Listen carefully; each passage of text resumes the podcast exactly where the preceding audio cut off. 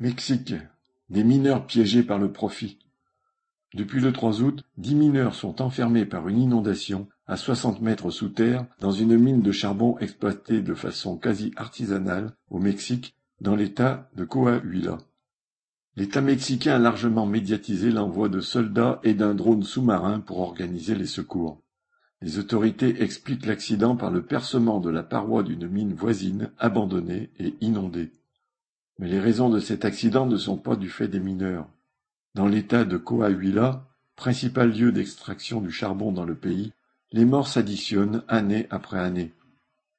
La plus grande catastrophe minière, en 2006, avait fait 65 morts à la suite d'un coup de grisou dans une mine du conglomérat Grupo Mexico, géant de l'extraction au Mexique.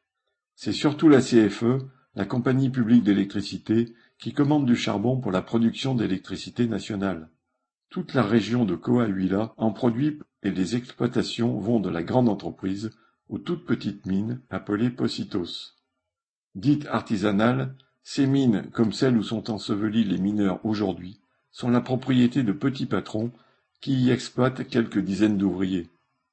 Après la catastrophe de 2006, une commission d'enquête menée sous la pression des familles de mineurs et des travailleurs des mines avait noté en 2011 la dureté des conditions de travail et leur dangerosité du point de vue de la sécurité, ainsi que l'exploitation aveugle d'un sous-sol parcellisé entre les positos sans que l'on ait une vision globale des sites d'extraction. L'État mexicain a procédé à des enquêtes et peut envoyer des secours en jouant la comédie de la solidarité, mais rien n'a changé. Aujourd'hui, la sœur de mineurs ensevelis accuse les propriétaires des puits d'être criminels et coupables. Le groupe Grupo Mexico, responsable de la catastrophe de 2006, se vantait en 2020 d'obtenir les coûts les plus bas d'extraction minière.